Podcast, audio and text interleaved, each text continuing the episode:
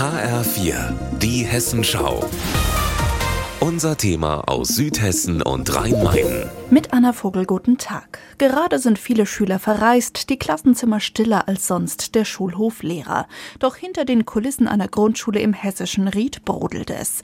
Eltern erheben öffentlich Vorwürfe gegen die Schulleiterin, die zugleich Klassenlehrerin ist, unterstützt von einem Verein, der die Beschwerden zusammenträgt und sammelt.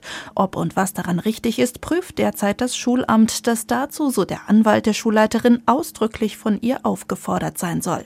Doch um was geht es überhaupt? Eltern haben dem HR dazu unter anderem Folgendes geschildert.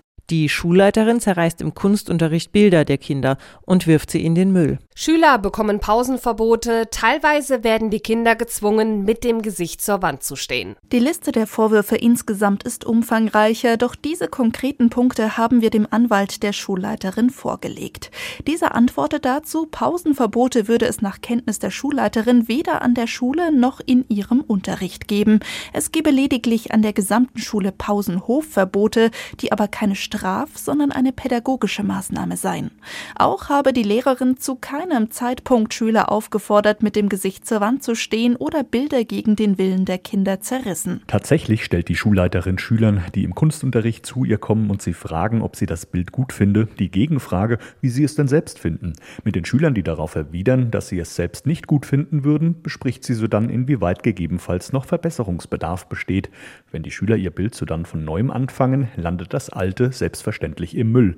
Dies geschieht allerdings ausschließlich auf Wunsch der Schüler, das Bild noch einmal zu malen. Die Eltern bleiben bei ihrer Darstellung. Mehr als ein Dutzend Eltern, aber auch Lehrer und ehemalige Mitarbeiter der Schule hätten ihr inzwischen Situationen mit der Schulleiterin geschildert, die sie aufgeklärt haben wollen, sagt Dorothea Terpitz, Vorsitzende des Vereins Gemeinsam Leben Hessen. Das sind mittlerweile Sachverhalte äh, in diesen Punkten da alle. Das sind 28 Seiten, die wir jetzt beim Schulamt eingereicht haben. Also mit diesen Elternzitaten, mit den Berichten. Vom hessischen Kultusministerium heißt es dazu, das Schulamt spreche derzeit mit allen Beteiligten um Klarheit zu schaffen. Doch die Aufarbeitung dürfte aller Wahrscheinlichkeit nach länger dauern als bis Montag, wenn an der Grundschule wieder Leben einkehren wird. Anna Vogel, Hessisches Ried.